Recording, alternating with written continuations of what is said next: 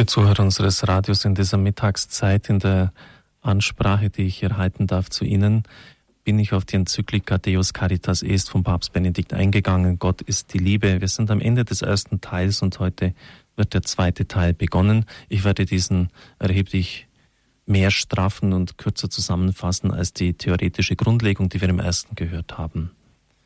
Und so heißt es nun in der Nummer 18 mit sehr schönen Worten. Ich lerne, den anderen nicht mehr bloß mit meinen Augen und Gefühlen anzusehen, also sozusagen von der Oberfläche her, sondern aus der Perspektive Jesu Christi heraus. Sein Freund ist mein Freund.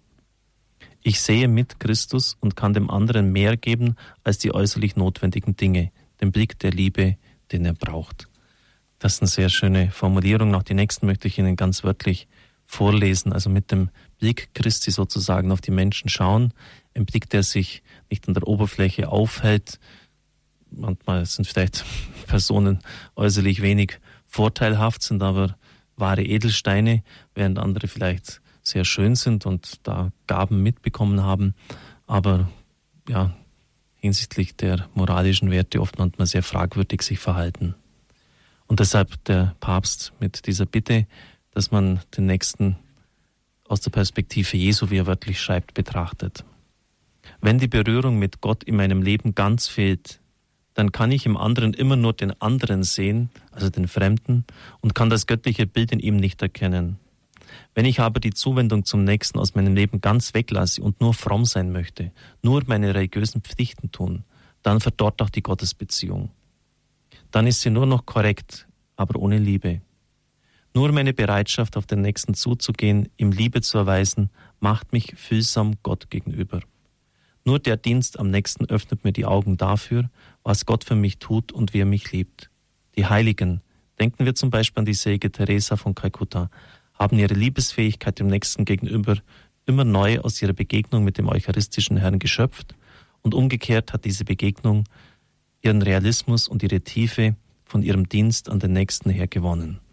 Gottes und Nächstenliebe sind untrennbar, es ist nur ein Gebot nicht ganz leicht, diese Texte vorzulesen, weil es eben für Schrift vorgesehen ist und nicht für den Vortrag am Radio. Aber eines ist klar, was der Papst sagen möchte.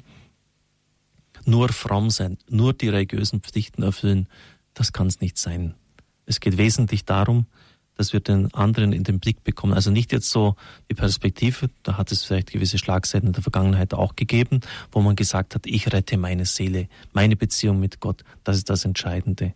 Es muss immer der Nächste mit in den Blick kommen.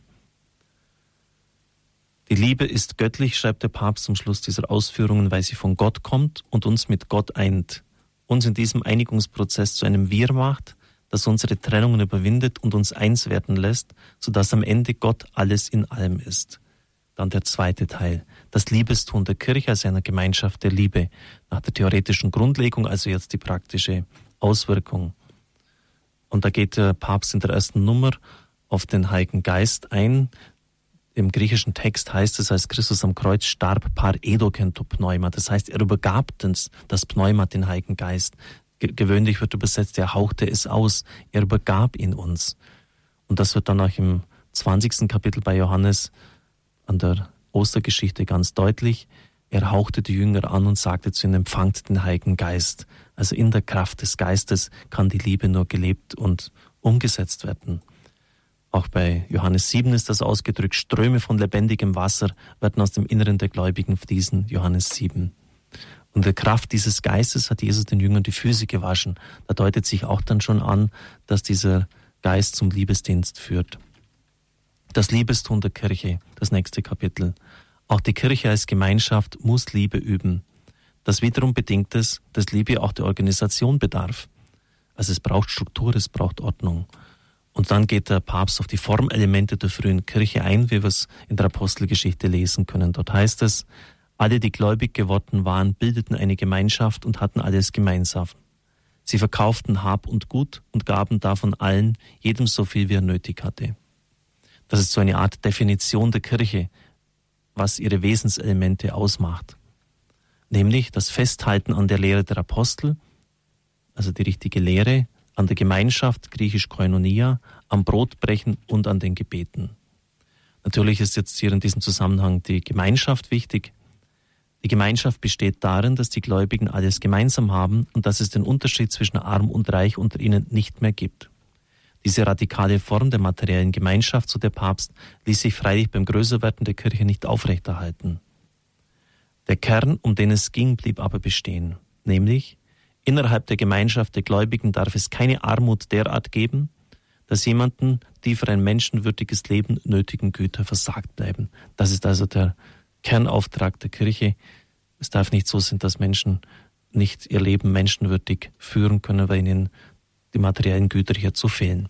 Der Papst geht dann im nächsten auf das Diakonenamt ein. Eine Ungleichheit in der täglichen Versorgung der Witwen hat dazu geführt, dass man Diakone ausgesucht hat, die freilich auch keinen bloß technischen Verteilungsdienst geleistet haben. Wir sehen das ja am Leben des heiligen Stephanus. Das heißt, der Sozialdienst, der zu leisten ist, ist immer auch ein ganz konkreter, durchaus geistlicher Dienst. Die Diakone haben ja das Evangelium auch verkündet, also so dass immer diese Verschränkung auch da war. Mit der Bildung dieses Siebener Gremiums, es wurden sieben Diakone damals gewählt, um das Problem zu lösen, war nun die Diakonia, das heißt der Dienst gemeinsamer, geordnet geübter Nächstenliebe in der Struktur der Kirche selbst verankert worden. Und das wird dann konkret ausformuliert, was das heißt, Liebe zu üben für die Witwen und Waisen, die ja immer in besonderer Not waren. Wenn der Mann gestorben ist, dann ist es der Witwe ja oft schlecht gegangen in dieser Zeit, wo es keine sozialen Absicherungssysteme gab. Für die Gefangenen, für die Kranken und die Notleidenden, welcher Art auch immer.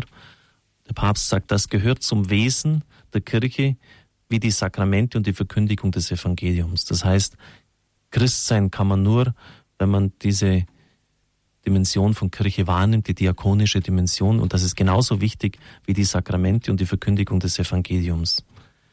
Wörtlich, die Kirche kann den Liebesdienst so wenig ausfallen lassen wie Sakrament und Wort. Und der Papst bringt dann einige konkrete Beispiele, Justinus, Tertullian und Ignatius von Antiochien, die ich Ihnen dann noch vortragen werde. Ich darf Ihnen den Segen spenden.